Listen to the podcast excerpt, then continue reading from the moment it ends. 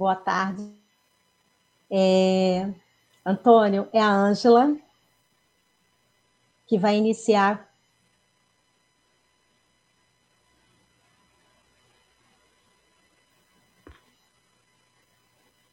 É, boa tarde a todos. O CEP Belfor Roxo, em parceria com a Web Rádio Censura, apresenta hoje, no Papo de Bel, Baixada Fluminense, Covid-19 e Educação, Retrospectiva 2020, Nossas Lutas e Desafios em 2021.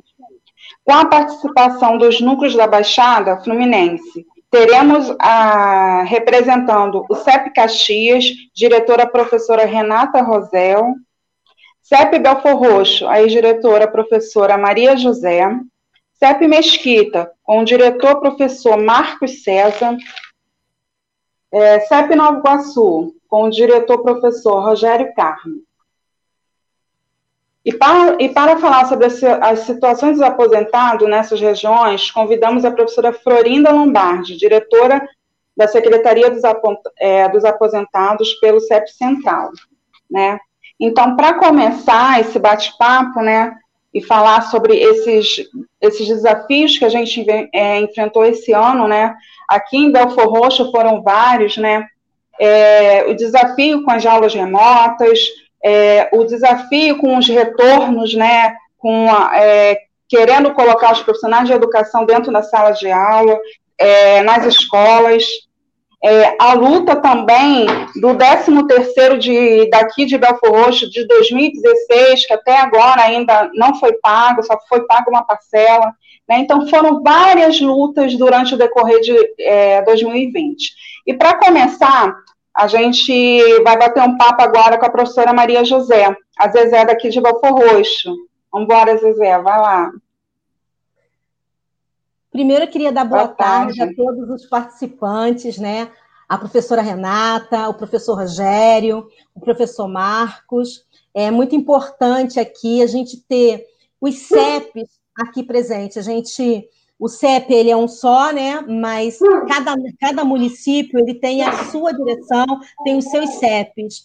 Então, mas é, por mais que a gente esteja divididos por, geograficamente, e a ideia era chamar outros núcleos do CEP para fazer essa discussão, nós ficamos é, em função mesmo da, do quantitativo, a gente manteve esse número aqui. Então, é um prazer estar aqui. A gente tem feito sempre essas discussões é, pelo Papo de Bel.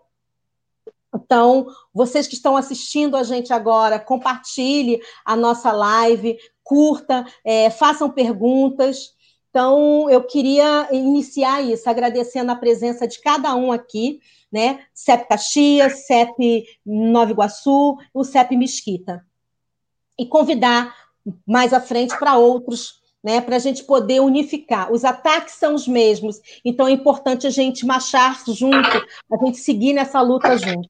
Então, quando a gente fala de 2020, não dá só para situar unicamente 2020. A Baixada Fluminense, mas vamos pegar Belfo Roxo, que é o caso que eu vou estar abordando aqui.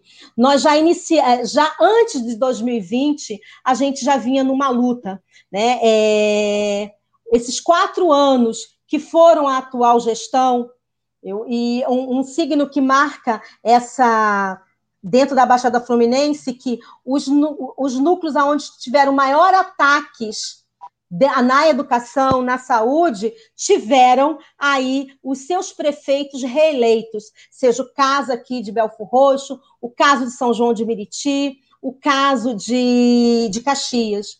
É, e são prefeituras que tiraram os ataques, que tiraram os ataques é, na educação.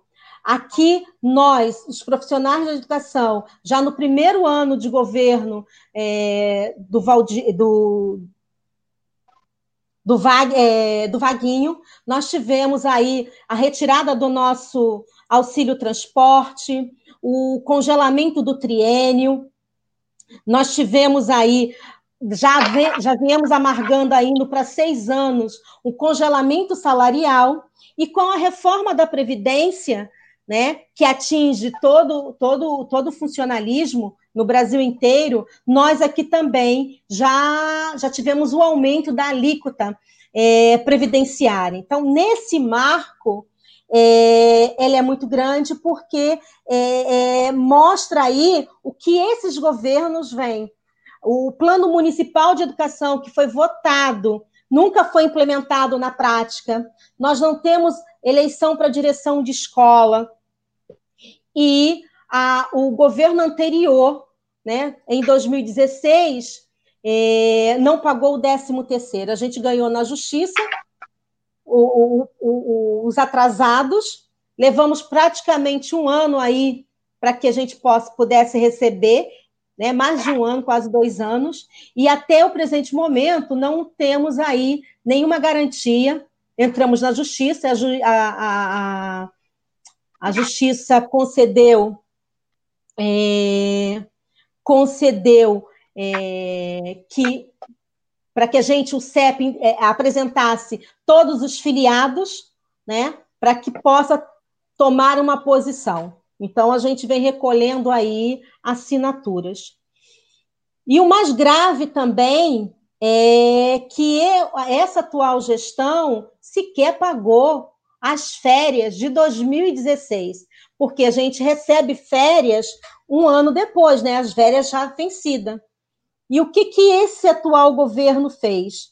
De uma forma assim, muito. Ele antecipa as férias de 2017, paga as férias, utiliza o dinheiro das férias de 2016, paga as férias, dizendo que é as férias de 2017, mas só para professores.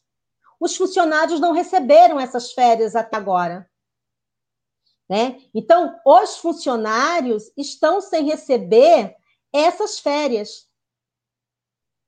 Então, ele cria uma. Um, uma é, ele, ele brinca com, com, com o psicológico de cada um, né? É, porque fica nessa indecisão. Nós temos hoje, dos 400 profissionais da educação que não receberam a hora extra, a dobra, de 2016. Nós não temos calendário de pagamento. Então, é, o último, o, o, penúltimo pagamento, pagamento de novembro, é, até as eleições, todos eles são bonzinhos, né? O pagamento caía dentro do mês. E muitas das vezes antecipadamente. E quando iniciou, depois da, das eleições, quando ele foi eleito, simplesmente o pagamento não entrou mais no mês de novembro, entrou agora em dezembro. E as férias que a gente recebe em abril não tem nenhuma previsão, né? Isso é essa, esses ataques ele se dá dentro do marco municipal. Mas é importante a gente compreender outros ataques que está dentro de um marco maior, né? Que é que foram a reforma trabalhista, a reforma da previdência, a PEC do teto, né? E agora a reforma administrativa.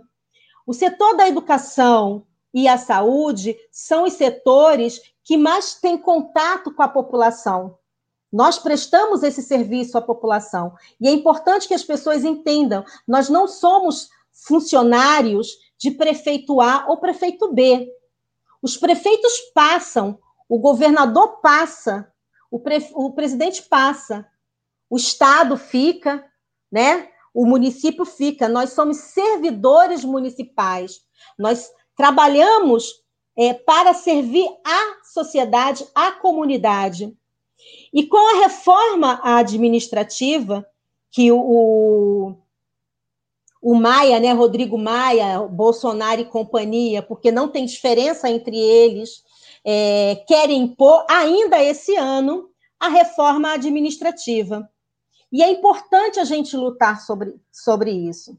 Um outro marco, uma outra luta importante que nós precisamos ainda é, aí está dentro do marco de 2020, é o Fundeb, É necessário regulamentar o Fundeb. Houve toda uma campanha, uma luta, né, virtual em relação a, a, a, ao projeto, né, do Fundeb. Ele foi votado na Câmara, foi para o Senado, só que ele não foi regulamentado. Por quê? Porque o governo já acena em mexer em, no item lá que é quantitativo de alunos que é o valor de verba que vem. Né? Então, isso também é um ataque à, à educação. São tanto a educação como a saúde são os dois setores e assistência social. É, eu não sei se há quanto tempo que eu estou. Eu, eu acho que já deu meus cinco minutos. Alguém pode me falar aí, por favor? Que a gente vem, vem falando né? O processo do Covid, é, ele só ele só acirrou é, aqui a realidade que nós temos dentro das escolas. As escolas precarizadas, muita da, na grande maioria das vezes aqui com falta de água, sem infraestrutura. Então, a nossa realidade ela não é muito diferente de outras realidades que está é, dentro da Baixada Fluminense ou até dentro da dentro do, do estado, né, e do país. É, eu acho que eu vou encerrando por aqui, porque eu não, eu ninguém me falou do meu tempo. Eu falei que ia marcar, mas eu me empolguei aqui e terminei não marcando o meu tempo, né? Mas aí a gente vai abrindo aí depois e a gente termina aí falando um pouco mais, né? E aí eu me proponho a marcar o tempo aqui, gente. Ok, Zezé. Tá passou um pouquinho. Passou um pouquinho o tempo, sim, mas tá, não foi tanto assim, não. Não foi tanto assim, não. Agora a gente vai bater um papo com a Renata, é, diretora do, do, do CEP Caxias. Bem-vinda, Renata. Boa tarde a todos e todas. Espero que todos e todas estejam bem. É, quero agradecer a, a Rádio Censura ali e ao CEP de Belfor Roxo convite para a gente aí travar um debate tão urgente e necessário, né, da defesa aí da das nossas pautas que e os ataques que a gente vem sofrendo do ano, ano e gente que não são poucos, né? A todos os companheiros presentes, participantes da live, quem está assistindo também. Bom, eu vou iniciar a minha, a minha fala é, dizendo um pouquinho que a pandemia né, é algo novo a nível né, mundial, que é uma coisa que nós nunca passamos antes. E em vista disso, a gente presenciou esse ano muitas falhas é, por conta do governo, tanto federal, estadual e municipal, e na Baixada nem se fala, né, pessoal? Tivemos aí muitos absurdos atrás de absurdos, e em Duque de Caxias não foi diferente, né? Início primeiro, primeiro absurdo quando o prefeito Washington Reis, reeleito, né, agora na, é, é, nesse ano, para permanecer mais quatro anos de desgoverno, é, não teve nenhuma medida protetiva na cidade, nenhuma proposta de política pública para da população.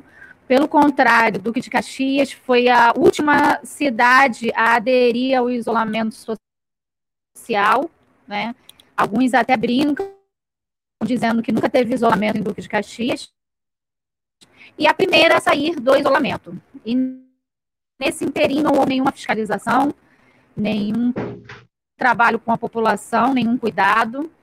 Pelo contrário, é, segunda cidade no estado do Rio de Janeiro em número de casos né, de contaminação, é, o terceiro em número de mortes, é, oscilando aí, mas o, o pó é, é, aí na, na, frente do que de Caxias não sai, continua, permanece. Então, esse primeiro cenário já mostra para a gente que tipo de governo a gente tem no, no, município de Duque de Caxias, né? A nível de população, de cuidado mesmo. É, assim como a Câmara Municipal e a Prefeitura, né? É, desfilam nas ruas sem máscara, fazem aí ações, enfim. É, não há nenhum cuidado mesmo. E, e trazendo um pouco desse debate para o nível da educação, é, em Duque de Caxias nós é, tivemos alguns absurdos também em relação ao ensino remoto. É, de forma tardia, a Secretaria de Educação, é, no mês de maio, iniciou o ensino remoto na rede municipal como forma optativa, não obrigatória. Entretanto, a luta do sindicato, junto com a sociedade civil, foi, para que os nossos alunos tivessem um mínimo de, condição, né? A gente sabe que eles não têm internet, é, é, não tem aí é, condições para bancar, não teve condições para bancar, esse ensino remoto, que a CIA colocou, e nem chegou material nas escolas para que esse trabalho fosse realizado. É, então, nós temos aí uma falta de preparo, no geral, do governo no município de Caxias. Aí, é, no mês de outubro, de forma assim, totalmente é, aleatória e meio que impondo meio, a Secretaria colocou a obrigatoriedade do ensino remoto. A outubro é o é, mês de, mês de outubro, a Secretaria torna regulamento aí esse ensino remoto, obrigando é, os professores a fazer esse tipo de trabalho que a gente sabe que tem todas problemáticas. É, os pais tornaram atrás, não tem como dar o suporte um aluno dentro de é, os, alunos, os alunos que não conseguem ter contato através da internet, é, as apostilas, né, como uma forma aí de entupir o aluno de tarefas é, sem aquele, a dinâmica da sala de aula, que a gente sabe que é o mais importante, que é a troca, né, a interação. Então, gente se viu em meio não acredito só do de Caxias, mas outros municípios também da Baixada e junto à política de não ter nem, nem investimento para a educação, e que é uma realidade verdade, querer que, que pensar para o próximo ano, né? Vide que a gente está vendo aí que a vacina não é, é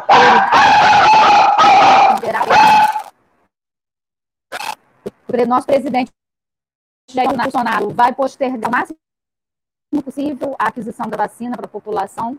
Então, a gente já tem um panorama aí que mais ou menos até março do ano que vem vai ficar difícil a gente retornar as nossas atividades dentro de sala de aula, por conta de, em Duque de Caxias, a gente ter escolas que não têm uma infraestrutura dada, né? escolas muito queridas, escolas não conseguem nem no ar-condicionado, porque a fiação é totalmente é antiga, precisada, paredes com rachaduras. Quando chove, alaga dentro das escolas toda essa realidade que acredito que não seja só uma característica de Duque de Caxias, e sim também de outros municípios da Baixada Fluminense. E diante desse cenário, nós participamos do comitê que elaborou o protocolo de retorno, é, é reuniões muito desgastantes para poder mostrar o óbvio, que hoje a gente luta para mostrar o óbvio para as pessoas, para o governo, para todo mundo. Então, a gente se viu aí em uma, um dilema em que a gente teve que provar que a gente não está preparado, não tem como retornar. Né? Nossas escolas, em, em, dias normais, sem pandemia, a gente tinha, tinha detergente, já não tinha material de limpeza, o que dirá um material para estar tá se protegendo do Covid. Então, esse comitê também está aí é, ativo. A gente ainda tem ainda algumas discussões pela frente. Hoje a gente tem um cenário realmente preocupante, porque cada vez a, a, o governo não tem uma, uma fala no sentido de cuidando da vida, vida né, de valor. E a gente aí tem que lutar cada dia para poder estar tá travando essa luta. E em contrapartida também, nós tivemos um absurdo muito grande no município de Duque de Caxias, em que o prefeito, no início da pandemia, anunciou para o PicPay, para liberar o dinheiro da merenda para os alunos, que era de, de 12 reais. E durante, durante esses meses todos de pandemia, que a gente já tem aí, é, seguindo para quase, quase 10 meses, mais ou menos o cálculo aí que eu faço, é, ele depositou só duas parcelas. Não fez uma, uma entrega de alimentação, então, além de todos os problemas, a gente ainda está pelo de alimentação que a gente sabe que muitos é, é, precisam dessa alimentação diária, né, por uma, uma questão científica do raciocínio, da, da inteligência e tudo mais. Como a escola, a escola é importante para levar esses nutrientes, essa alimentação equilibrada para os nossos alunos, para as nossas crianças. E esse ano foi mercado e a gente não teve nada em relação. Então foram foi um ano muito difícil, de ataque atrás de ataque. E também os servidores públicos, né, professores e profissionais de educação, e além de outros servidores, continuam com seus salários atrasados. Para quem nós, nós do Duque de Caxias, cerca de cinco anos, não, temos área de pagamento. Então, a gente deve, conforme a prefeitura acha que tem que pagar, no dia que tem que pagar. E hoje nós, até hoje, durante cinco anos, ainda no governo, no final do governo Alexandre Cardoso, início da gestão do prefeito Washington Reis, que prometeu realizar o pagamento durante esses quatro anos de governo, não regularizou o pagamento dos ativos e nem dos aposentados, não, não, a gente não recebe, não tem calendário de pagamento. Muitos recebem, a gente recebe por faixa salarial, acaba, acaba que muitos levam dois meses, aposentados chegando às vezes a três meses sem receber. E essa política vem sendo né, durante esses anos. E, infelizmente, não teve um resultado aí nas urnas e o prefeito feito. Então, então a gente aí pede mesmo a, a, a, o apoio da população, das pessoas, para estarem junto com a gente nessa luta, que não é fácil. Tá bom, pessoal? Vou concluir. Muito obrigada. Obrigada, Renata. É, a, agora é o Rogério. Agora é o Rogério que vai bater um, ba um bate-papo com a gente. Alô, boa tarde. Seja bem-vindo, Rogério. A todos os companheiros e companheiras, em nome do CEP Nova Iguaçu, né? E parabenizar essa live proposta aí pelo CEP Belfor Roxo. Fico muito satisfeito pelo convite, estar participando. Morador da cidade de Belfor Roxo, né? E é impossível a gente não vivenciar na carne os ataques desse desgoverno vaguinho. Mas vamos lá. É, falando em relação a, a, a Nova Iguaçu, a gente observa que, que a eleição desse atual prefeito, né, é, do seu primeiro mandato, ele chega muito assustado, tendo em vista a conjuntura de não esperar ser eleito. Né? por conta do atraso de que nós vivemos em 2016, né, que foram três folhas, é, esse aí foi o estopim para a eleição desse prefeito. Então ele chega é, bem pele de cordeiro, né, é, se propõe a pagar as que estavam atrasados, é, pagou de maneira, é, foi dividido, etc. E tal, mas efetua esses pagamentos. É, quando efetua esses pagamentos, ele começa a construir algo que ele percebeu na carência é, de todo funcionalismo, né? que era o pavor é, de não poder arcar com os salários, com os seus compromissos diante dos seus salários atrasados. Então ele começa é, é tentando implementar o congelamento lá do, do dos nossos triênios, né?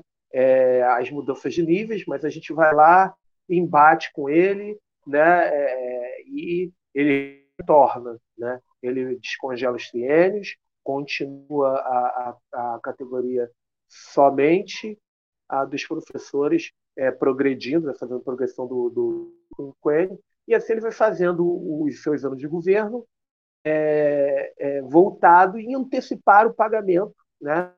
É, que foi uma forma dele conseguir, é, indo pouco a pouco, conquistar a categoria. A folha aqui dos aposentados ela não está atrasada, ele paga dentro do mês, né? durante todo o primeiro mandato, ele paga dentro do mês, a gente já cria aquele, aquele, aquele receio, né? porque vem o segundo mandato aí é quando eles colocam é, as de fora, quando começa a questão da Covid, né, porque ele gosta de fazer a pele de cordeiro, ele, ele costuma muito usar o discurso que nós precisamos olhar o que está acontecendo em torno, nos municípios em torno. Ele se considera o melhor prefeito é, da Baixada, porque assim, o entorno ele faz muito ruim, né? Ele faz cita Caxias, é, é, Roxo, é, cita São João de Meriti, e vai falando que ele é, é aquele aquele Logan já do, do Rio, né? que ele é um excelente gestor.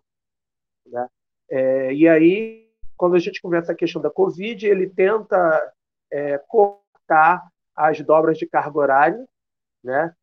tenta cortar as cargas, eh, dobras de carga horária, que seria a hora extra do pessoal, mas a gente vai lá de novo, dá uma imprensada nele e ele recua, mas é, a questão das aulas virtuais, né? É, é, é é, incorre no, no, na mesma questão de todos os municípios. É, é, você não tem uma estrutura. E aí o professor é condicionado a receber essa dobra de carga horária, que ele tem que preencher uma série de, de, de uma série de relatórios, uma série de, de fichas, né, é, é, para ter garantido o recebimento da sua dobra de carga horária. É, outra questão também é que, como a nível de todo o Brasil, nós temos alunos que não têm acesso à internet, né? e professores também, inclusive, que não estavam preparados, né? É, é, é não tinham conhecimento, se viram estressados, doentes, né? É, é, por conta de tentar ofertar ao aluno algo que o governo não fez, né? É, que foi tudo jogado assim de uma maneira arbitrária, pode-se dizer. Né? Aí depois foi tentando formalizar com uma plataforma de São Paulo, né, que a gente estava lá fazendo o levantamento dos valores, que são valores altíssimos, né? A gente com tanta gente boa aqui no Rio de Janeiro, pessoas boas na rede, ele faz contrato, ele contrata uma empresa é, de São Paulo para estar tá oferecendo aí esse ensino remoto, né? É, e a situação é a mesma. Ele sai como bonzinho, já fazendo a campanha eleitoral dele 2020, né? Que ele foi o primeiro prefeito da Baixada a dizer que ele não retornaria esse ano com as aulas presenciais, né? É, que seria uma irresponsabilidade, que ele tinha uma preocupação muito grande com, com, com, os professores, que ele tinha uma preocupação muito grande com os alunos, né, com a família dos alunos. Então, ele já apontou é, que não retornaria é, esse ano de 2020. Então, assim, de certa forma, a pressão que nós sentimos foi inicial, com a barganha da dobra de carga horária se paga é, mediante a questão de, de, de, um monte de relatórios, fichas que, que, o professor ele precisava preencher. Né? É, como a nível de toda a Baixada, as escolas de Nova Iguaçu não têm água, as escolas de Nova Iguaçu não têm iluminação, é, quando a chuva tem escolas que sofrem com enchente, telhado que despenca, é, ratos encontrados em cisternas, então toda aquela questão. Então, qual é a preocupação da gente realmente? É, diante da, da, do, do, que a gente vem percebendo a nível do governo federal, né, para aquisição das vacinas, a gente percebe que o nosso retorno em fevereiro-março, a gente não terá estrutura nenhuma. A gente já tem escola sem detergente, sem papel higiênico, por exemplo, é, é, é sem sabão para lavar as mãos, né? E aí você é, vai criar um retorno em que o, a gente vai comprometer toda a saúde, né? É, é, tanto do, do, do, dos professores quanto dos alunos e de suas famílias, né? E a gente fica é, questionando aqui o tempo inteiro, né? O, o que vai ser construído é, para solucionar a vida desses alunos, a perda que eles tiveram é, é, é mediante a pandemia, né? Do Covid, mas também a falta de estruturação recorrente é, não só na rede municipal, mas nas outras redes da Baixada, também na rede estadual, por aí afora, né, eu sou da rede municipal de Nova apenas. Então, a gente se vê muito preocupado diante disso. É, a gente pensar o que vai ser feito. Não apenas para o retorno, mas, inclusive, é, para superar essas perdas que esses alunos tiveram, que a gente sabe que é algo é, extremamente preocupante. Né? É, a gente já conhece a disparidade educacional é, do nosso país e, infelizmente, eles se, se, se é, covardes, né? eles se apropriaram da pandemia da Covid, é, do Covid, perdão, para poder aumentar essa lacuna, né? Essa lacuna que vai trazer é, logo no futuro, bem próximo aí, a, a, as manchas é, dessa diferença, as manchas é, dessa falta de, de, de, de, dessa falta de estrutura né, que o governo é, é, não propôs, né? ele não estruturou. A gente tem uma falsa aula remota, né? É, você tem um exemplo de turmas de 37, 36 alunos, você tem três alunos logando, quatro alunos logando, né, por conta daquela questão, né?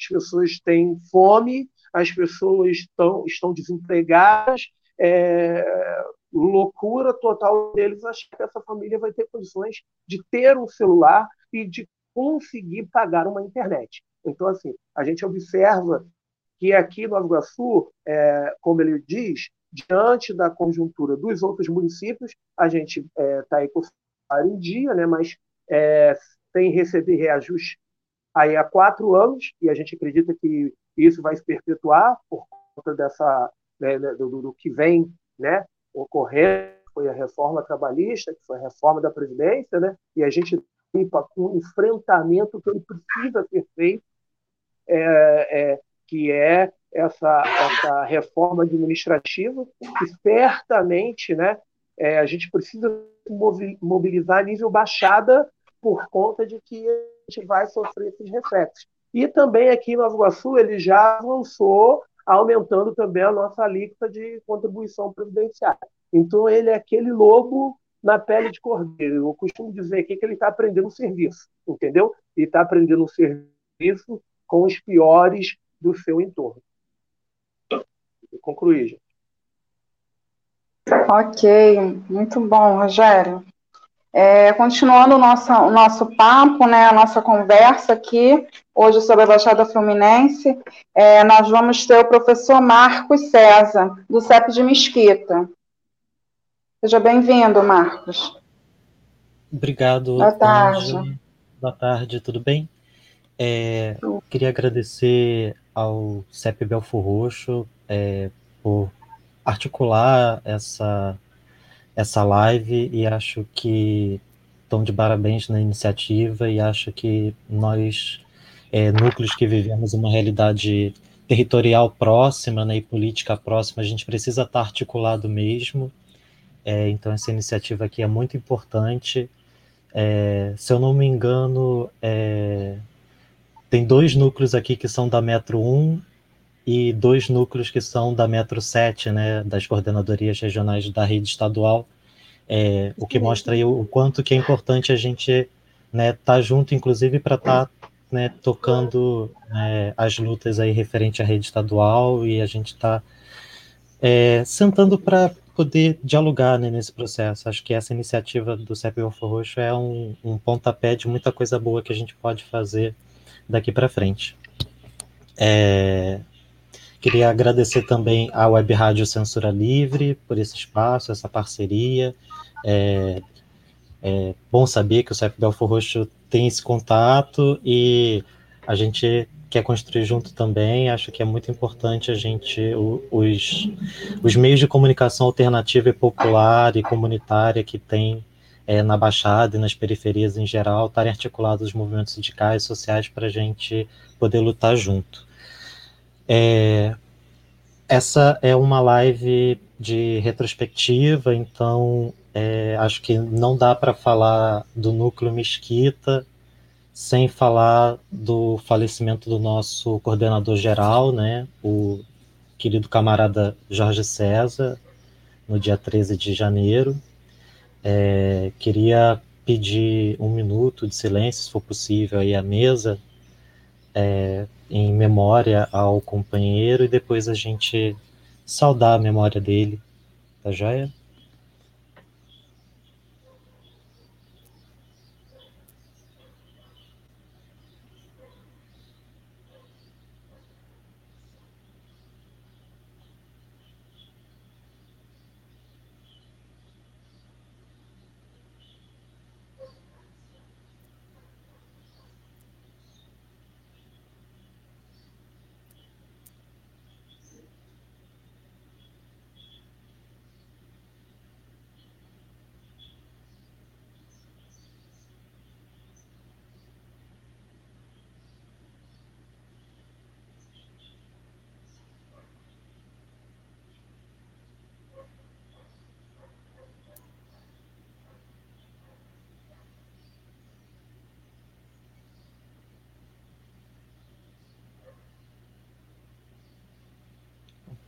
Jorge César, presente hoje e sempre.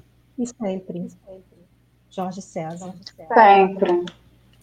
É, esse um minuto de, de reflexão né, também traz muito à memória da gente, de todos os colegas, educadores e familiares dos nossos colegas e amigos que nós perdemos nesse ano tão difícil que tem sido o ano da pandemia de Covid-19. É, nós tivemos colegas de diferentes redes municipais, da rede estadual, que faleceram. E, e o pior de tudo é saber que essas vidas poderiam estar ainda aqui conosco, convivendo, se não fosse as ações dos governos promovendo um verdadeiro massacre da, dos trabalhadores e das trabalhadoras no Brasil. Né? É, trazendo um pouco aqui para o nosso município, a gente tem, por exemplo, é, na legislação, né, no, na, nos decretos que foram feitos pela prefeitura, a desobrigação do uso de máscaras no município. O, o uso de máscaras aqui é facultativo, as pessoas podem usar ou não. Né? E isso é um né, dos pontos, mas é um ponto bastante emblemático, né, porque a máscara ela é essencial para evitar é, a disseminação do vírus, né, nos espaços coletivos. É, e quando a, o governo, né, que deveria dar as diretrizes, né, e fiscalizar o cumprimento das legislações, quando ele ignora uma uma, uma ação que é, é, é, tão simples, né? Colocar uma máscara antes de sair, né? Quando ele ignora isso, é de uma crueldade tão tremenda, porque a gente tem uma, um, um país que iniciou um processo de universalização da educação no final dos anos 80, Então, nós temos uma população ainda recuperando muito e construindo muito ainda uma, uma educação formal, né, uma educação dentro do, dos objetivos de construção do conhecimento e, e, é, a, e, e apreensão do, do, conteúdo e do conhecimento humanamente construído ao longo da história, né, é recente. É, a, nossa população contava com um número gigantesco de analfabetos até pouco antes do início, pouco antes do, do meio ali dos anos 90, né? Então a gente está num, num processo longo e que ainda né, caminha de tentar ter uma educação digna para toda a população.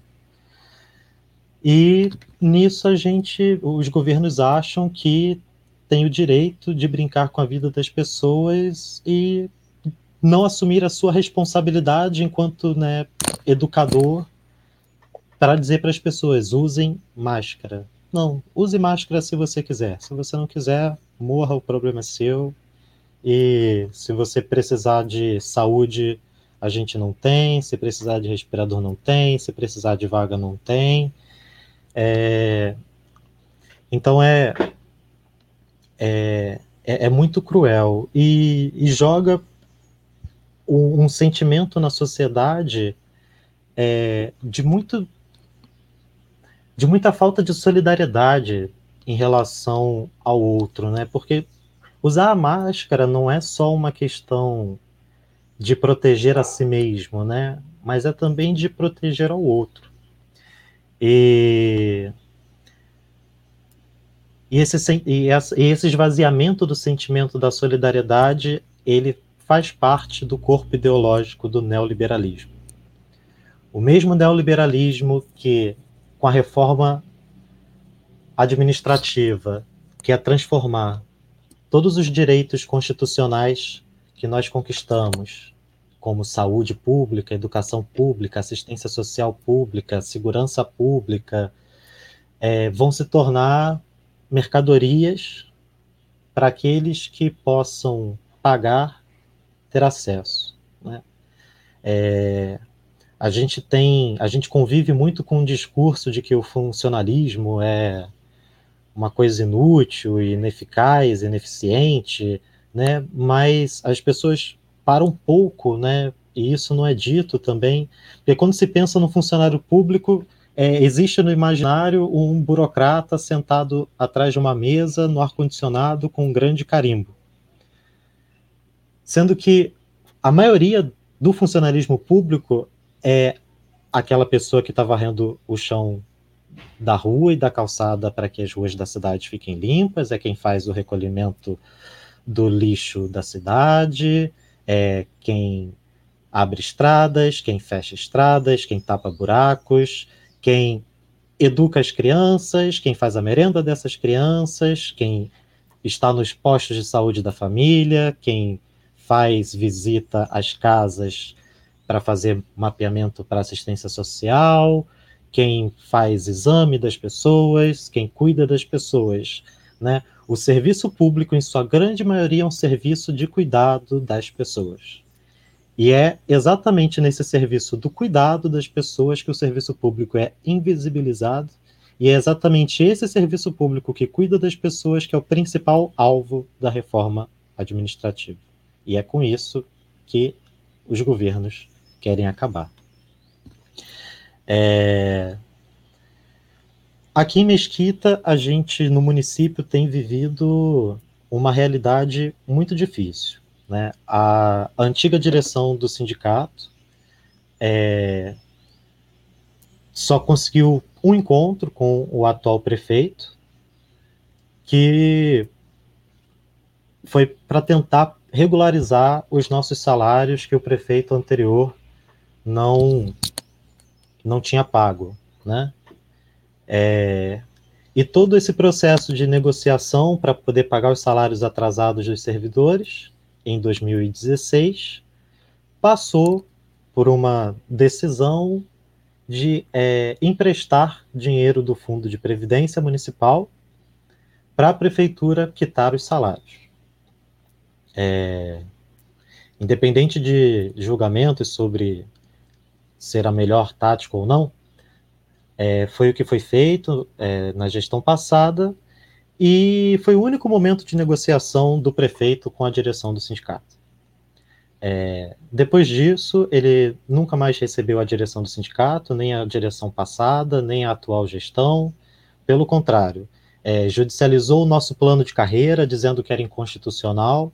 Sem provar que era inconstitucional, ele é, conseguiu construir uma maioria na Câmara Municipal e sustou o nosso plano de carreira, criou um novo plano de carreira que tirava uma série de avanços que a gente tinha conseguido com o plano de carreira anterior. O plano de carreira anterior foi é, elaborado depois de quase cinco anos de negociação, com comissões formadas e tudo mais. É, e foi desmontado numa canetada de uma sessão de uma Câmara é, com sua maioria favorável ao prefeito. E desde então é, assumiu-se uma nova gestão no sindicato e as portas dessa prefeitura continuaram fechadas, a negociação com o sindicato, não tivemos negociação de reajuste em nenhum dos anos que esse governo esteve eleito. É, o reajuste foi exclusivamente o índice do IPCA, a, a, a inflação, não tivemos aumento real nesses anos. E esse ano em específico, a nossa database de 1 de maio não foi cumprida, estamos sem reajuste até o momento. É, o, alguns justificam dizendo ter a ver com o, o plano de auxílio emergencial aos municípios, né? É, que seriam dois anos sem reajuste para os servidores, sendo que o, o auxílio, o, o, o plano emergencial, ele foi aprovado depois da nossa database. Então eu entendo que ele deveria ter dado reajuste à categoria esse ano. Porém, não fez e provavelmente não fará pelos próximos dois anos.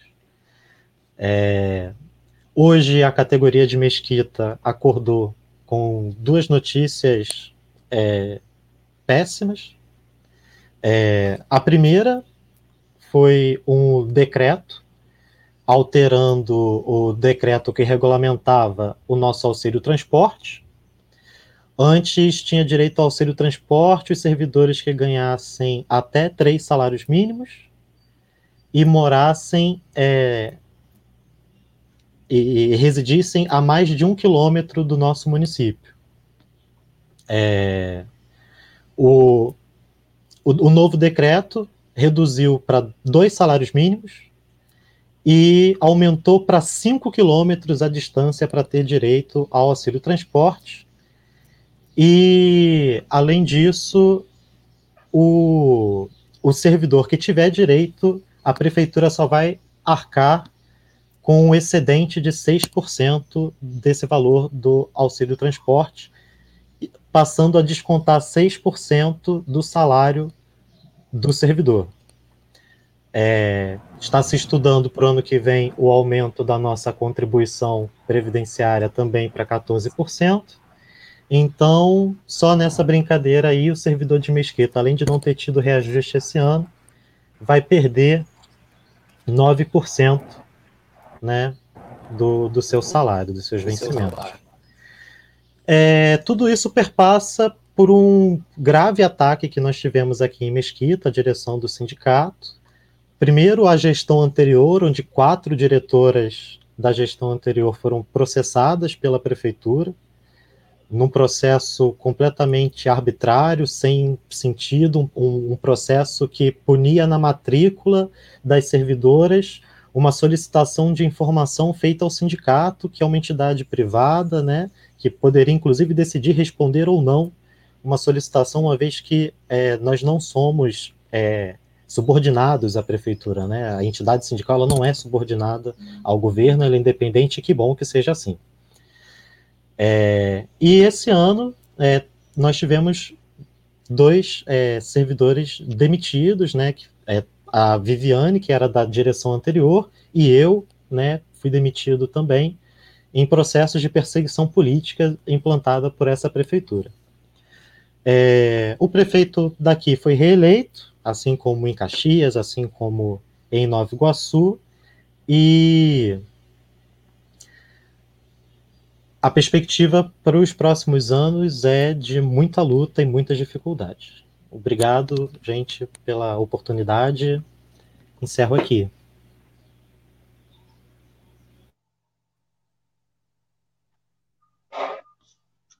Muito bom, muito bom, Marcos, a nossa conversa. É, a gente não, não teve nenhuma pergunta, é, né? Vamos, vamos então, ver se a Florinda fala, fala, conseguiu. É, porque tem uma discussão aqui que é a situação dos aposentados, né? É, a Renata, ela deu um panorama de Caxias, é, o Rogério, cada um de nós aqui, ele é muito parecido. Né? Eu, eu postei agora aqui no grupo que hoje, né, justamente hoje, os prefeitos aí foram tomar café com o Bolsonaro. Os, pre, os prefeitos eleitos, né? Washington Reis, Vaguinho, lá o de Nova Iguaçu também, e o Mesquita presente. Mesquita, Mesquita então, é, é, a espinha dorsal aí. São Gonçalo também ele conseguiu eleger lá, né? O cabo, acho que é Cabo, cabo Nelson, né? Eu não sei o nome direito mas é a espinha dorsal do bolsonarismo aí entrando aí na Baixada Fluminense e é, São Gonçalo. Mas eu gostaria de saber se a Florinda a gente tinha chamado e ela estava na antessala, mas ela está com um problema técnico, é, se ela conseguiu entrar, porque a gente queria muito falar da situação de aposentados. A gente, é, nessa live, a gente não tocou na rede estadual, também é um grande problema. E a gente precisa, eu acho que seria importante a gente pensar nessa nova, numa, nesse formato, né, com o ICEP, com os núcleos da Baixada, e falar um pouco do que é a rede estadual dentro dos nossas, das nossas, dos nossos municípios, né? É, mas tem a situação dos aposentados. Aí eu gostaria muito de saber se o problema técnico ainda persiste ou se ela consegue entrar. Acho que ela não está conseguindo, Zezé. Parece que ela respondeu lá no chat. Para a gente continuar, tá? Para continuar. Então a gente, é... se a Renata pode falar um pouco aí do, de aposentados, da situação de aposentados de Caxias, porque também está uma situação muito crítica, né? E eu vou pegar aqui um pouco da situação de São João de Meriti. Pode ser, Renata? Aí a gente tem aí agora. um minutos, tá? É, tá, pode ser? Você pega agora. Pode, tá bom? pode ser. Seria importante. Então, pessoal, a situação dos aposentados em Duque de Caxias é caótica. É, há cinco anos também não tem calendário de pagamento. É, os aposentados já chegaram a ficar até quatro meses sem receber. E a situação é muito difícil, porque é, eles não podem fazer greve, então o governo usa desse, desse dado para poder postergar mais o pagamento dos aposentados em relação aos ativos. É, nós também ativos não temos calendário, mas é, os aposentados sempre, sempre estão com um distanciamento maior do que a gente da ativa em relação ao pagamento, ao calendário de pagamento. Isso é muito ruim para os nossos idosos, principalmente durante a pandemia, em que a gente tem aí os idosos como grupo de risco. Então, é mais um ataque, mais uma falta de sensibilidade por parte dos governos que não cuidam dos idosos, né? É, não tem uma luta pela vida é, e o senso comum é, acaba aí crescendo, em que as pessoas vão banalizando, deixando para lá e ah, a gente tem que trabalhar, a gente tem que sobreviver, se morrer um ou outro, não importa. Então, infelizmente, muitos aposentados passando fome, dinheiro para comprar os remedinhos, é, muitas são, muitas aposentadas são chefes de família, que sustentam, né, a sua família dentro de casa e não tem aí o seu salário para poder sustentar. E um município que é tão rico, porque se fosse um município que não tivesse um, uma arrecadação alta, nós participamos das prestações de, de, de, contas na Câmara Municipal a cada quatro meses e tiver só com crescimento na arrecadação. E, e o retorno não, não vem pra, para o funcionalismo público. Então, é, se os que estão na ativa estão sendo atacados é, com a reforma administrativa e em pauta, e vários outros ataques, os aposentados duas vezes mais, porque para ele chega de forma pior ainda. Tá bom?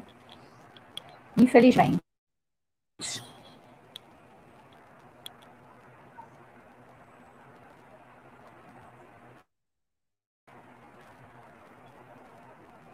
Ok. A situação de São João. O Rogério acho que saiu. É, caiu. Eu, hoje, gente, eu peço a gente pede desculpa aí aos participantes e também a todos aqueles que estão nos assistindo. A, a conexão está muito ruim, toda hora está caindo. Eu estou caindo tá, toda tá. hora aqui.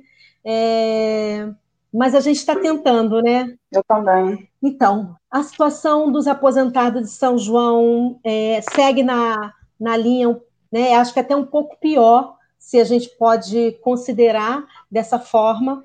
É, eles já entraram nesse governo do doutor João, né?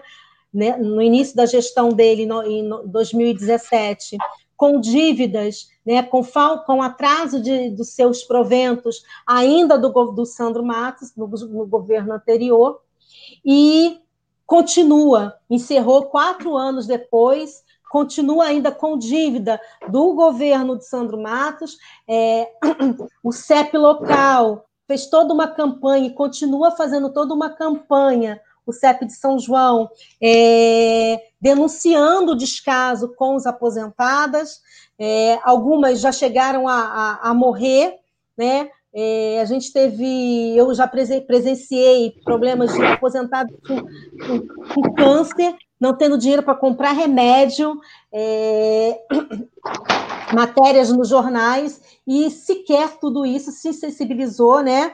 É, esses governos esse governo, doutor João, para que pudesse é, organizar a situação desses aposentados. É, venderam um imóvel do pré-Meriti, pré, é, mas também não resolveu a situação dos aposentados. Então, tem atraso de pagamento do governo ainda, de tem atraso de pagamento do atual governo que foi reeleito. Então, essa é assim como a Renata aponta, é uma situação muito crítica. Esses trabalhadores deram toda a sua vida dentro do município, né? trabalharam nas escolas, não só nas escolas, mas em todos os postos ali, porque não é só, a gente fala da educação, mas é importante entender que é, existe uma gama de servidores, né? Aposentados, que não é só da educação, que é, não estão sendo respeitados. Tá? O CEP entrou com a ação na justiça, o governo local não não acata, não respeita essa ação e a gente continua vendo isso, aposentados morrendo, morrendo é, e tendo que é, se submeter a uma situação de vexatória, porque é, é cesta básica, é campanha de, de, é, de vaquinha, é dinheiro emprestado, é atraso, é servidores aposentados né, que perderam a casa. Então, essa luta, gente, é uma luta conjunta, não é uma luta unicamente é, só de quem é aposentado, porque todos nós que estamos aqui falando e quem está nos assistindo é, vai se aposentar. com a reforma da Previdência, demora, vai demorar mais um pouco, mas nós vamos nos aposentar. E a situação que vem é vai ser igual para a gente. Então, é necessário que a gente também unifique essa luta. Tá? É, eu não sei se tem algumas questões, se tem perguntas aí, Ângela, Antônio.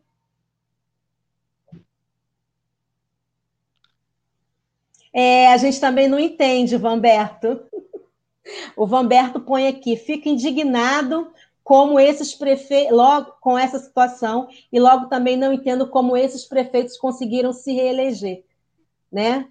Eu também não entendo. Aliás, a gente até entende, né, Renata, Marcos, Ângela, Rogério. Então, pessoal. Pois é, né? é, tinha a, aquela, as duas notícias, acabou que eu só falei uma, né, do, do, do, corte do reajuste. A outra era que você falou.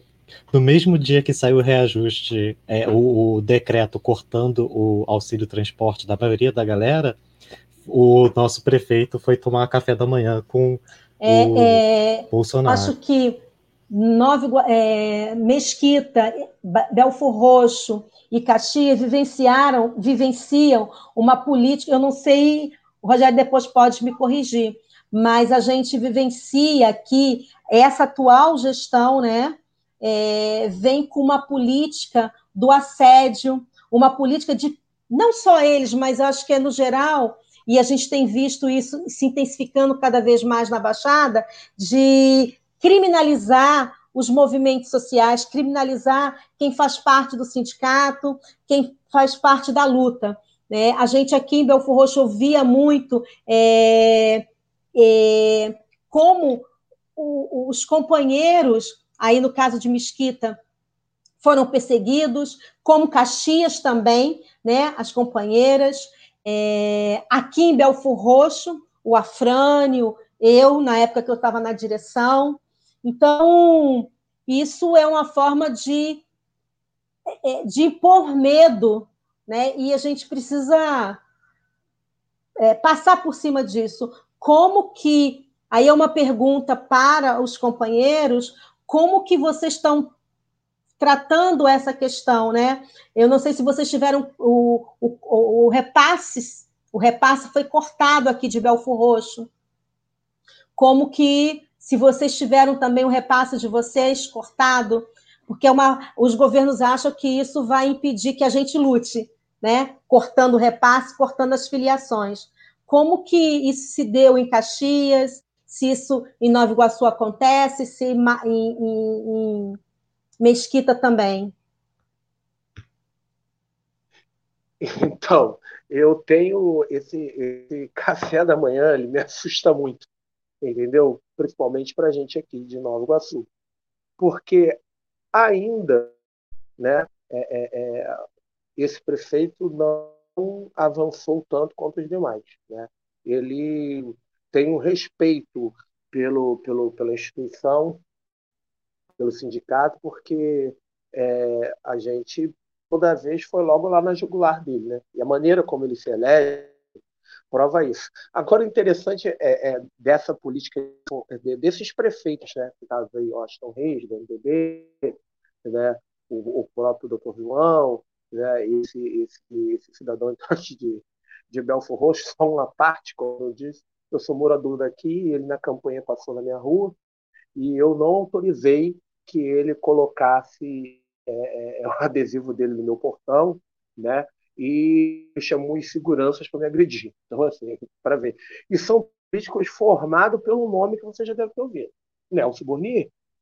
Na época de Nelson Burnier, nós tínhamos todo esse enfrentamento que vocês inclusive de companheiros, serem agredidos é, fisicamente por ele. Inclusive, eu fui agredido dentro da prefeitura, quando a gente sem salário é, tomamos a prefeitura lá, e a gente apanhou de segurança, teve bomba de gás lacrimogêneo, e a coisa foi, foi nessa linha aí. Então, hoje, né, é, a maneira como os prefeitos se elegem, ele não é um anjo, mas ele tem aquele respeito à instituição. Né? É, ele não mexeu ainda com, com, com, questões de repasses, né? ele dá abono de ponto a gente quer fazer algum tipo de, de, de atividade com a categoria, né? É, é, ele, a gente fala com a secretária e a secretária autoriza lá o abono de pontos, pelo menos para um por unidade escolar. É, agora, receber, ele também deixou de nos receber, ele não, não recebe mais. Né? É, é, no primeiro ano ele nos Aqui recebeu. também né? não. É, ele parou de nos receber. Aqui Belfor Roxo também não recebe. Não. É, inclusive, ele, ele, nesse dia, ele pegou e falou assim: é, é, você é professor, só pode ser do CEP, né? eu falei, mas eu sou, realmente eu sou. Mas era um, ele com uma equipe de segurança muito grande, né? E ele viu me agredir mesmo, que é, é o aqui da rua, falou, o que isso, que isso, que isso. E aí a gente se pergunta, né?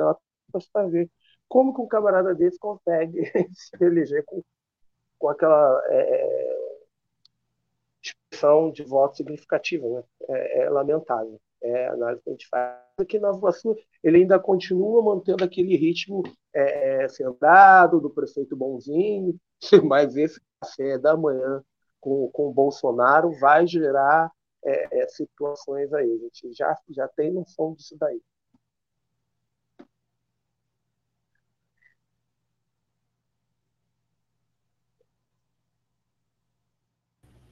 É... Mesquita ou Caxias agora? Pode, pode... Mesquita, pode tá. falar. É... Aqui a gente não teve corte no repasse, mas a gente teve um, um outro movimento é... mais capcioso da parte do, do governo, né? É... Primeiro, no, no início do governo, ele pegou várias. A gente tinha conquistado no plano de carreira anterior que as direções de escola deveriam ser é, profissionais de carreira, né? não poderiam mais ser qualquer cargo comissionado indicado por prefeito e vereador. Né? Então, a, a brilhante ideia ali do prefeito foi pegar todos os nossos quadros né, de representantes de escola e oferecer direção de escola, oferecer cargo na Secretaria de Educação. E nisso a gente teve um esvaziamento de uma parte considerável de bons quadros da militância para dentro da estrutura do governo. E depois disso passou a ignorar né, é, os ofícios do CEP, as chamadas para reunião e audiência, trocou duas vezes secretária de educação, por fim não tem mais secretário de educação em Mesquita. A gente já, já passou de. Vai, vai fazer quase três anos sem secretário de educação. A gente tem aqui um secretário interino de educação, que é o irmão do prefeito, que além de ser secretário interino da educação, ele acumula uma secretaria de governança que tem dentro dela todas as secretarias são mais nove secretarias ali dentro, cultura, esporte, meio ambiente, é tudo de um cara só. Tudo do irmão do prefeito. É... E esse ano, né, para a reeleição, é, veio o, uma, uma nova forma ali de atingir o sindicato, que é colocar todos os profissionais que aceitaram assumir cargo para pedir desfiliação. Né? Então a gente já teve aí uns seis, oito colegas novos aí que que estão em cargos aí pedindo para se desfiliar do sindicato, né? Então é dessa forma que o, o governo está agindo. Ele, ele, vai, ele vai menos para o enfrentamento direto ali, é, tacar bomba, né? Gás lacrimogêneo e tal. Geralmente, quando a gente ocupa a prefeitura aqui, é tranquilo, né? É, mas e, e, não teve corte de repasse ainda. Mas está fazendo isso, mandando os seus se desfiliarem, né? E por aí vai.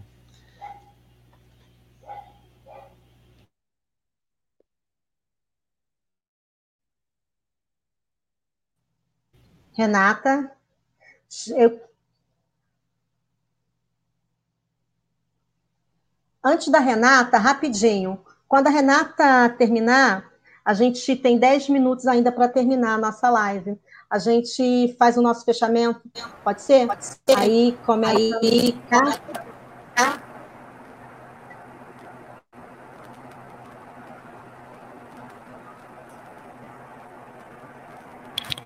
Hoje, hoje é para fechamento agora.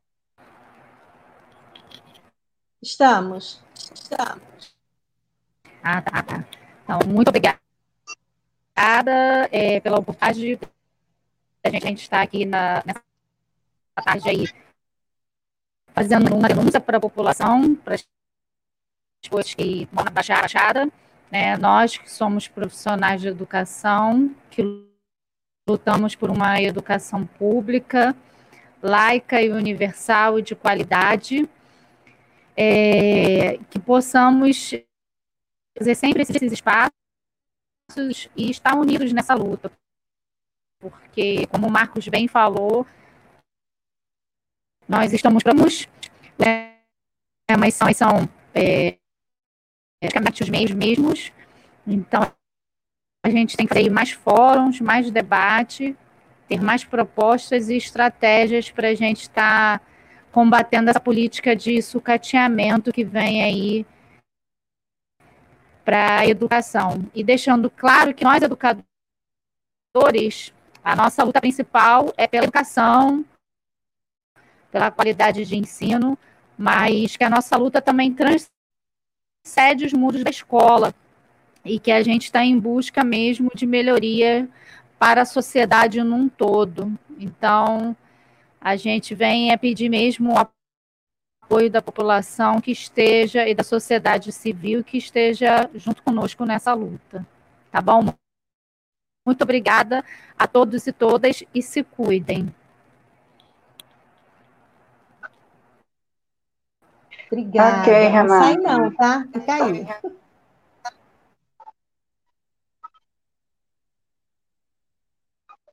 Pode, pode ser Nova Iguaçu fazer fechamento. Pode. É, pode. É, eu gostaria de, de, ah, Pode. Eu queria essa oportunidade ímpar, né? Eu acho que a gente tem que, que fortalecer realmente esses espaços de lutas Queria parabenizar a iniciativa do CEP Delfo Roxo e citar que o que a gente vive, né, a gente pode ver no histórico de construção da Baixada Fluminense. Né? Tem até um livro que é do, do, dos Barões ao Extermínio, que ele relata bem o coronelismo na Baixada. Né? É, isso é histórico e vem se perpetuando. É, e se a gente não tiver alerta né, para levar essa luta para além dos muros da escola, para a gente é, é, conseguir trazer a sociedade, que é quem leva o maior prejuízo de todas essas situações, é, a gente vai bambeando das pernas. A gente precisa estar tá fazendo, reforçando isso. É como às vezes já disse no, no, no início, né? Nós somos núcleos, né? É, mas partilhando hoje é da mesma realidade. É né? a conclusão que a gente pode estar tá aqui. Então, assim, queria parabenizar todos os companheiros, né? É, Cuidem-se, né? Porque a luta continua e a gente precisa se somar, é, porque o inimigo ele é estratégico, né?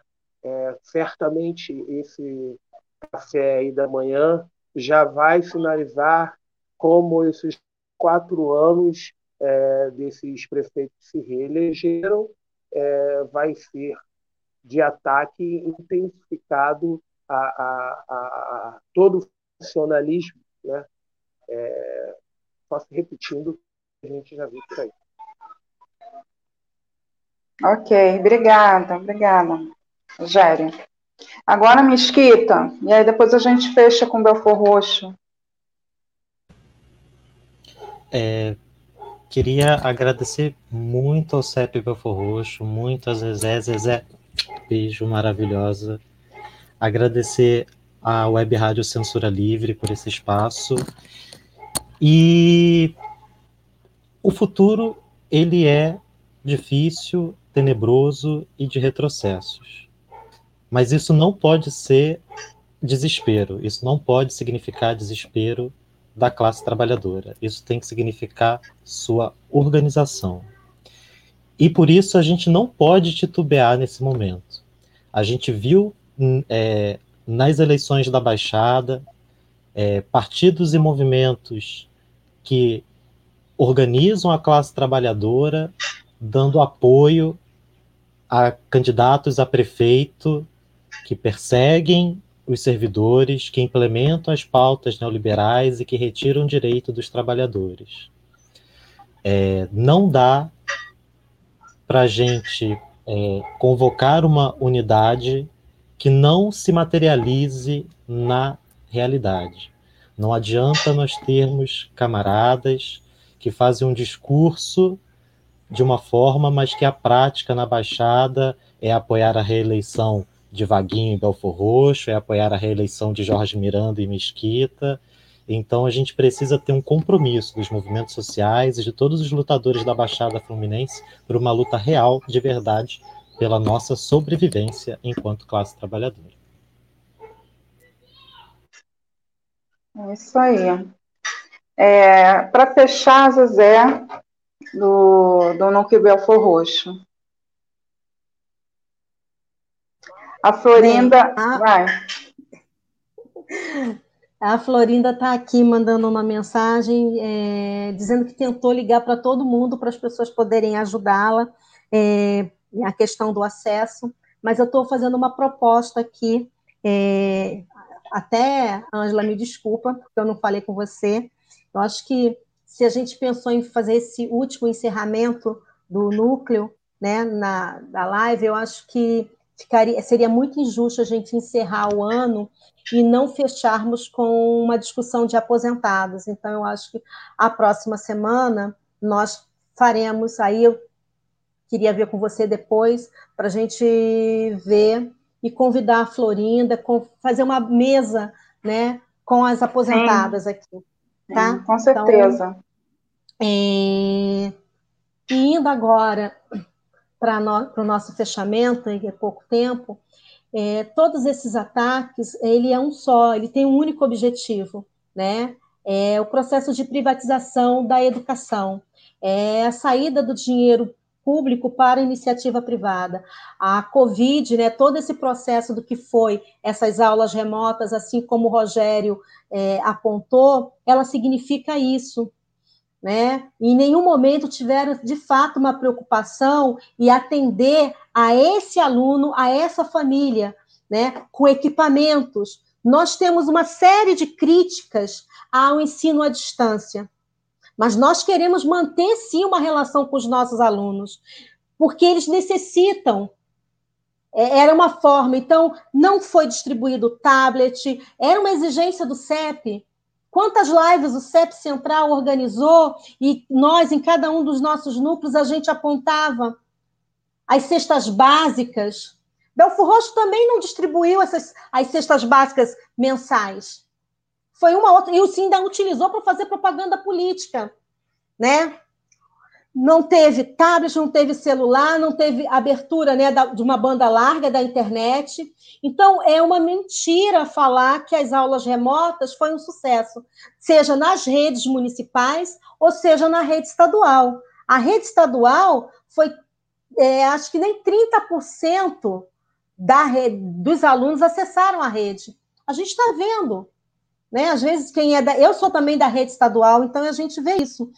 E tem uma coisa, pessoal, que nos unifica, que é o processo da luta. Isso é muito importante. Então, eu, eu, assim, eu, infelizmente, a internet não ficou muito boa, mas eu acho que a gente precisa estar repetindo com os outros núcleos da Baixada Fluminense, a gente unificar na Baixada Fluminense as lutas, seja com Nova Iguaçu, seja com Mesquita, com São João de Meriti, com Caxias, com Queimados. Por quê? Porque aquela trabalhadora, aquele trabalhador que está lá é, é, trabalhando aqui em Belfort Roxo, ele também trabalha em Caxias.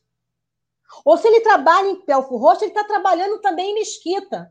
Porque a nossa rede, em função dos baixos salários, ela tem, ela tem que se desdobrar em várias redes. E ainda faz hora extra na, na rede privada, quando consegue. Então, é necessário que a gente é, aponte o caminho da luta. 2021 vai ser um processo de muita luta. Não, não, não vamos nos, nos, no, é, achar que isso não vai acontecer, até porque Aqui, a Inglaterra hoje iniciou o processo de vacinação. Aqui sequer tem um cronograma. Né? As seringas, sequer, os testes que vieram estão lá tudo entulhado. E o governo queria empurrar cloroquina né, na população. Há toda um, um, um, uma, uma discussão de desmoralizar a ciência, os ataques à nossa categoria na questão do saber. Então, nós precisamos nos prepararmos para 2021. Hoje, o CEP Central está organizando um tuitaço. Eu falei aqui anterior na minha fala sobre é, o Fundeb. É necessário a gente é, mandar e-mail, tweet, fazer o que for. Às 19 horas tem um, tweet, um tuitaço organizado pelo CEP Central pela regulamentação do Fundeb. Então, isso é importante. Nós temos aí no dia 10 é, ato em frente à Alerj contra a reforma administrativa. Porque para os pais dos nossos alunos, achar que a reforma administrativa, como acho que foi o Marcos ou alguém falou, que ela só vai atingir nós, servidores públicos, vai acabar com a nossa estabilidade, vai atingir a toda a população que necessita do serviço público. Quantas pessoas estão morrendo hoje de Covid porque não tem vaga nos hospitais? Estão fechando, os governos estão fechando leitos e as pessoas morrendo. Então é necessário a gente combater as reformas, combater esse pacote de maldade que o governo fez, né? E, re, e, e lutar para revogar a PEC, né? A, a, a, emenda constitucional 95, que é a PEC do, do teto, a reforma da Previdência, a reforma administrativa, né? E dar toda uma batalha contra a criminalização das lutas, porque lutar não é crime. É importante a gente falar isso com os nossos alunos, falar com a população. Nesse processo da pandemia, a gente, quantas vezes eu vi no Facebook Caxias, lá na praça ali do Raul Cortez, faz, fazendo, fazendo toda uma questão das lutas. Né? Nova Iguaçu se mobilizando, todos nós nos mobilizamos. Então, é, agradeço a participação de cada um que está aqui, né? agradeço aos CEPs, por vocês estarem aqui e fazer um convite para que vocês, a gente possa estar lá na frente construindo outras lives tão importantes quanto essa, né? A Florinda aponta aqui, ó, é, depois das reformas, os pacotes, as emendas constitucionais, virá a reforma administrativa, a PEC 188, que tentará é, fechar, garantir é, o desequilíbrio fiscal, o equilíbrio fiscal. Então, falaram que era necessário fazer a reforma para gerar emprego. Falaram que era necessário a reforma administrativa, a reforma trabalhista. Depois, a reforma da Previdência para gerar emprego. Não gerou. E agora eles querem usar a reforma administrativa. Então, eu agradeço ao CEP, e se não me cortarem, eu falo muito, mas a gente precisa estar tá lutando. E assim como o Marcos fez toda uma homenagem ao nosso companheiro é, Jorge César, também aqui aos companheiros que aqui de Belfor Roxo, de Caxias, de Mesquita, de Nova Iguaçu, todos que vieram a falecer devido a esse Covid, tá bom? Então, Agradeço a todos aí e até a próxima. Obrigada, tá? Até a próxima, obrigada, gente. Muito obrigada um. mesmo. Né? E a gente... Beijão para vocês. Obrigada, pessoal. Obrigado, gente. Tchau, tchau. Obrigado, tchau. Obrigada.